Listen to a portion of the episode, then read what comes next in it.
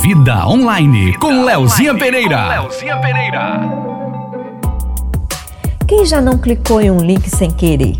Uma ação simples, mas que pode causar grandes dores de cabeça, porque você não sabe a procedência desse link. Está em estágio de testes pelo WhatsApp uma forma de pré-visualização em tamanho grande.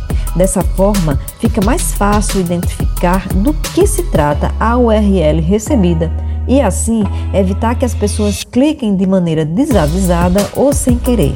Provavelmente a novidade deve ser efetivada na versão final do WhatsApp, na próxima atualização da ferramenta.